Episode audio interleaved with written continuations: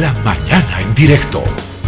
Me pregunto eh, a veces eh, qué pasaría si a nosotros nos toca estar en medio de una situación de guerra, escuchando bombas, eh, sonidos de armas y que estemos indefensos porque seríamos población civil. ¿Qué es lo que puede pasar cuando ocurre esto? Lo han pasado algunos bolivianos que estaban en Ucrania, entre ellos David Martínez, un boliviano, un compatriota que huyó junto a su familia por el conflicto Rusia, la invasión de Rusia a Ucrania. David, le doy los eh, buenos días, gracias por aceptar este llamado de Herbol. Eh, eh, muchas gracias, muy contento de, que me tengan esta cobertura. David, ¿cuánto tiempo vivió usted en Ucrania? Eh, bueno, yo llegué a los 90, sería 32 años que vivo allá, 32 años. 32 años, hizo su vida prácticamente allá en Ucrania, ¿no? Eh, sí, toda una vida, toda una vida realmente, muchas cosas. Eh, tenía mi departamento, mis cosas, me, dedicaba a la música y hasta que de, golpe todo, todo eso tuvo que, tuve que dejarlo. y ahora estoy en cero, se podría decir, empezando una nueva vida aquí Por en Bolivia, a salvo. Por supuesto, sí, a salvo. Quizá eso es importante, pero no es todo. ¿Qué hacía, a qué se dedicaba en Ucrania, eh, David? Eh, yo eh, soy artista, me dedicaba a la música. a un comienzo me dedicaba a la música boliviana, llevé por ahí, por, por Europa y bueno, después tocaba otro tipo de música, pero todo mi ámbito en general es eh, la música, ¿no? Bueno, eh, ¿dónde está en este momento? Escucho eh, el sonido de pajaritos que están cantando ahí. Mm, bueno, estoy en la casa de mi padre, de mi padre, es el que me recibió, ¿no? a donde llegué, porque si no, no hubiera tenido otro lugar donde llegar aquí me recibió mi padre. Bueno, eh, pero está en, en, La Paz, en Cochabamba, ¿dónde, dónde se encuentra? Ah, eh, estoy en La Paz, yo soy de La Paz, sí, ah, ah. de La Paz. Bien, David. ¿Y el eh, departamento que dejó en Ucrania, usted vivía en qué ciudad de Ucrania para comenzar? Ya, para comenzar, yo vivía en en la, en la capital de Ucrania, la ciudad de Kiev. Y sí, eh, eh, habían, eh, tenía un departamento, había unos tres edificios de más o menos de 25 pisos de altura, tres gemelos. y justamente a uno de los gemelos le cayó una bomba pues, en los últimos pisos, un proyectil. Y yo vivía en el, en el edificio de al lado y cuando sucedió eso, mi familia, yo vivía con, mi familia, ¿no? Eh, mis dos hijas, mi esposa, ellas saltaron, estaba, era a las 8 de la mañana, saltaron de, con el impacto, gritando y asustadas y ya no, no lo pensamos otra vez, salimos corriendo sin nada, o sea, con lo que teníamos vestidos, o sea, nos vestimos y salimos corriendo, escapando, porque no sabíamos si nos iba a alcanzar otro, otro proyectil a nuestro edificio. Así fue el comienzo de, todo eh, esto, ¿no? ¿Y después qué hicieron? Eh, ¿Salieron del edificio a las 8 de la mañana eh, con lo que tenían puesto? ¿A dónde se dirigieron sus dos hijas, su esposa y usted? Sí, agarramos nuestros documentos, lo principal, ¿no? Que, ah. que podíamos. Y salimos, sabíamos que habían algunos trenes que podían, que estaban este, trabajando, ¿no? Trenes eh, que llevaban a la frontera con Polonia o, pasando de Polonia. Eh, entonces eh, corrimos hasta, la estación de trenes, pero de ahí de donde vivimos, como es en las calles, ya no, ya no habían, no pasaban los autos, todo estaba cerrado porque estaban como bombardeando, ¿no? Estaban a la espera y cerraron los, los caminos y por esa razón tuvimos que, en medio de esas bombas, eh, salir eh, a pie, más o menos unos 10, 15 kilómetros mm. eh, hasta llegar a la estación de trenes. En la estación de trenes fue también más difícil porque eh, habían solamente dos trenes y había mucha gente que había reaccionado como nosotros y que querían como sea subirse a esos trenes y a un aglomeramiento de gente, ¿no? Y nosotros como estábamos con la niña, mi, hijita de cinco años, eh, fue muy, muy difícil poder entrar a, esos trenes, pero no sé cómo una suerte lo logramos. Y bueno, eh, ¿su otra hija qué edad tiene? Eh, mi hija mayor tiene 24 años. Ajá. ¿Y la menorcita 5? Sí, sí. Tiene una diferencia grande de, edad. Y mi esposa, ¿no? Con mi esposa. ¿Su, esposa es de nacionalidad ucraniana? ¿Es...? Bueno, eh, es ucraniana, ucraniana, claro. Mm. Bien, eh, entonces ustedes se subieron al tren, no tuvieron oportunidad de retornar a su departamento ahí en Kiev, ¿y eh, a dónde se dirigieron en el tren? Eh, eh, habían dos trenes en general, ¿no? Había uno que va a Polonia directamente pero por la frontera y ese sí no, no pudimos tomarlo. Y entonces dijimos, como sea, tenemos que irnos porque ya no podíamos reaccionar, volver atrás porque había mucho peligro. Y nos subimos a un tren que va a una ciudad cerca de la frontera de, Polonia, eh, que se llama Lvov o Leópolis también le llaman aquí, creo. Y viajamos a, ahí y ahí nos quedamos bastante tiempo porque de ahí también se podía pasar la frontera, pero eh, venían de todos los de todo el interior de la no, de la República no de Ucrania no mucha gente y ahí también había una aglomeración gigante de gente que quería pasar la frontera. Y por eso ahí tuvimos que quedarnos unos días en, en como refugiados no así. Y, esperando probar probar cómo pasar a, a los trenes, porque estamos de la, en, la misma, en el mismo problema, que había mucha gente y no, no dejaban pasar, y más aún que no dejaban pasar a los hombres, porque a los ucranianos no, no les dejaban pasar solo mujeres y niños. Bueno, eh, David, ¿usted tiene la nacionalidad ucraniana? Eh, eso es lo que me salvó, no, la tengo, no la tengo. Ah, ah, eh, más, más que nada hay tantos beneficios, ¿no? Uno cuando se nacionaliza, ¿no? Yo, yo no obstante de haber estado 32 años allá, eh, no, no cambié mi nacionalidad, no cambié, y, o sea, soy boliviano, boliviano. Y si yo realmente hubiera sido ucraniano, ¿no? O sea, hubiera tomado la nacionalidad, no me dejaban pasar, no me dejaban pasar, no hubiera podido salir. Las chicas sí tal vez hubieran podido salir, pero yo no. Ajá, bueno, y eh, ustedes estaban ahí en Leópolis, eh, como se le conoce a esa ciudad, eh, ¿qué comieron? ¿Cómo durmieron? ¿Dónde durmieron esos días que estaban ahí? Eh, bueno, ese, ese tiempo nos, ¿cómo es? y esa, esa es la única ciudad donde estábamos más o menos tranquilos y había ya mucha gente, ¿cómo le llaman? Volanteores, no sé, eh, gente que ayuda, ¿no? Ayuda. Eh, inclusive ahí en la misma estación de trenes dan comida, o sea, porque saben que está sucediendo esos problemas, ¿no? Y bueno, nos acogieron bien, ahí tuvimos que esperar, claro. Eh, muchos dormían en las estaciones mismas, ahí esperando para ver en qué tren se puede alcanzar a, pasar. Y ahí estuvimos unos tres, cuatro días. ¿Y, y ¿Cómo llegó el momento de cruzar la frontera?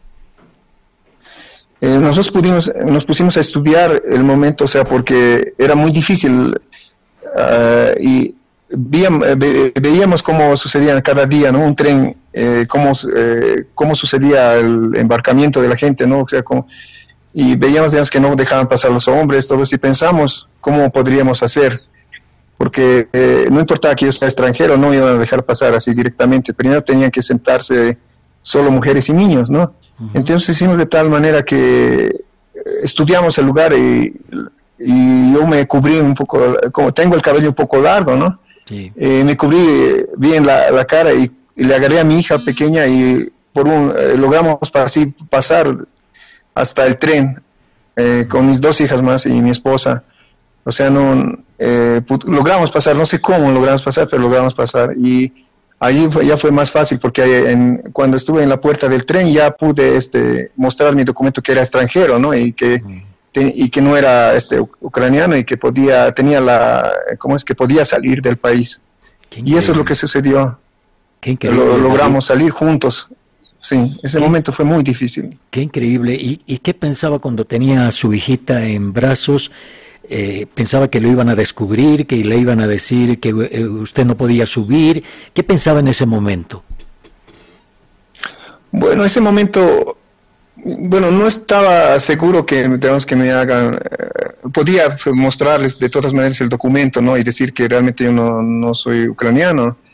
Eh, claro que ese momento no estaba tan asustado porque no había el tiempo eh, de asustarse, ya estaba decidido, teníamos que seguir así. Y además que como estaba con mi, hija pequeña, claro, de todas maneras yo pienso que me iban a eh, aceptar, ¿no? O sea, darse cuenta que es así, que estamos, somos una familia y que de todas maneras no podíamos ir separados. O sea, porque primero hubiera sido así de tal manera que mis hijas, mi esposa vayan primero en el tren y yo iba a tener que esperar hasta que hasta el último, ¿no? Hasta que los algunos hombres les dejen pasar, y podía haberme quedado en, y no alcanzado a ese tren, por ejemplo. ¿Y en qué momento salió bien que juntos? Sí, ¿en qué momento cruzan la frontera? ¿Y hacia qué país? ¿Hacia Polonia o a qué país cruzan la frontera? Ah, pasamos, eh, era un tren que va de Leópolis a bueno, a, un, a, una ciudad pequeña, no, no podría decirle el nombre en, en polaco, es una ciudad pequeña fronteriza. Eh, bueno, ahí, nos, eh, ahí logramos pasar, pero eso eh, el camino es de Leópolis a esa ciudad fronteriza, debe ser de una hora en tren, pero nosotros lo realizamos ese paso en más o menos unas 16 horas. ¿Por qué razón? Porque los trenes estaban en fila y mm. tenían que controlar a toda la gente en la frontera, los, polacos, ¿no? Y simplemente eh, tuvimos que esperar en el mismo vagón de tren con mucho frío, unos eh, trenes, este, ¿no? Y completamente llenos de gente, no, algunos inclusive parados, eh, no, se, no se podía ni sentar en esas condiciones, mm. estuvimos parados simplemente 16 horas haciendo una fila, fila de trenes. Y bueno, así logramos pasar y los controles eh, hasta que llegamos a la frontera de, de Polonia y ahí, bueno, ya también nos, eh, nos recibieron el, lado de Polonia. David, ¿en qué momento usted se contacta con autoridades bolivianas para retornar aquí a Bolivia? Eh, bueno, una vez de haber pasado la frontera con Polonia, eh, tenía un conocido en, en Polonia, un, un, conocido que nos llevó, en su auto nos llevó a, a la ciudad de Krakow. Y eh, una vez estando en esa ciudad y alojados en donde, ese, donde mi conocido, eh, me puse a buscar las embajadas ¿no? de, Bolivia, si había embajada no había, había sido que no hay embajada en Polonia de Bolivia. Entonces, bueno, llamé a, a los consulados y, logré comunicarme eh, eh, con la embajada de, Bolivia en Alemania, creo. Y de ahí me dijeron que había un consejero que, que había viajado especialmente a Varsovia y que estaba eh, dedicado a este, ¿no? con este problema estaba.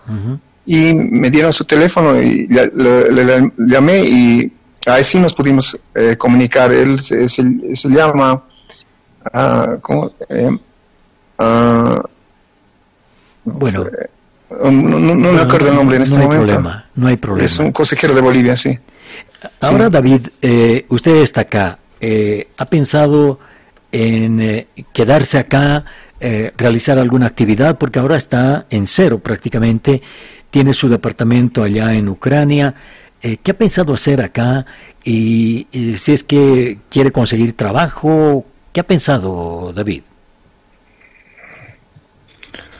bueno, ahora estoy, sería el segundo día, ¿no? Y luego de que pasamos toda esa situación, inclusive no, eh, recién estoy empezando a, eh, pensando en la realidad, ¿no? En qué situación me encuentro.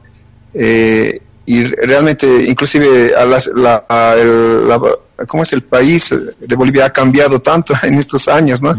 Y bueno, yo he visto mucho progreso y, y yo veo que aquí hay muchas perspectivas, muchas perspectivas y yo estoy dispuesto a, todo, eh, conseguir un trabajo, eh, todo por mi familia, más, más que nada, ¿no? Porque, eh, porque tengo una familia, una, dos hijas y, una niña tan pequeña y claro que estoy, estoy, pienso trabajar en lo que se pueda, ¿no? empezar de cero y para mantener a mi familia.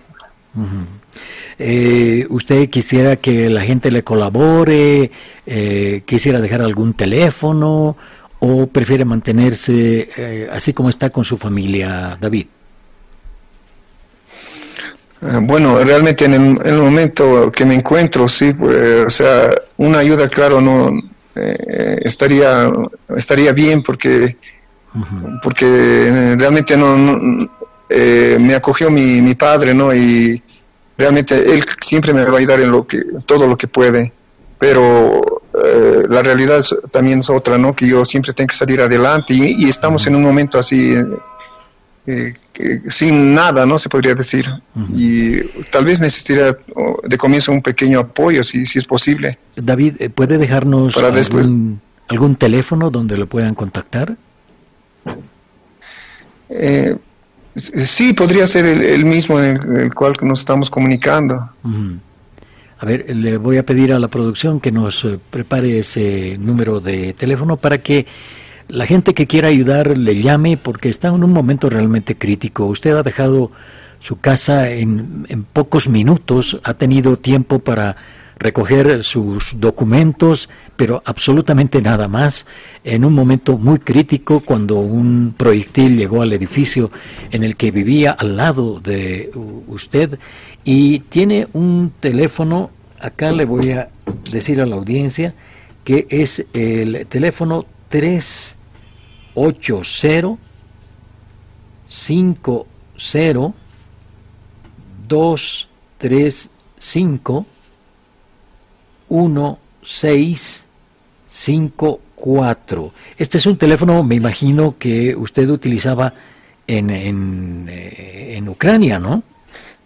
Sí, eh, sí, efectivamente ese, este teléfono es Ucrania, eh, pero por ese motivo solo puedo, cuando tengo wifi, solo puedo comunicarme cuando estoy en casa. Ah, pero ese, todavía no pude, no pude conectarme a otro teléfono de aquí, ¿no? O sea, pero mediante WhatsApp se podrían comunicar. O poner mensajes por lo menos. Perfecto, entonces eh, sería mediante WhatsApp que llamen a este teléfono. Eh, el código de Ucrania es eh, 380 y el teléfono es 50235 1654. Ahí se pueden conectar con David Martínez a ver si le pueden ofrecer, quién sabe, alguna oferta de trabajo o eh, también alguna otra posibilidad de ayuda. David, ha sido usted muy amable al relatarnos todo lo que pasó, esta odisea que pasó, eh, y vamos a estar en permanente contacto para saber eh, finalmente en qué termina todo esto, que por ahora es, por lo menos está acá, está con vida, está con su familia. Gracias, David. Muchas gracias a ustedes por la cobertura. Muchas gracias por su apoyo. Hasta otra oportunidad. Hasta otra oportunidad. David Martínez, un boliviano que huyó de Ucrania y llegó a nuestro país.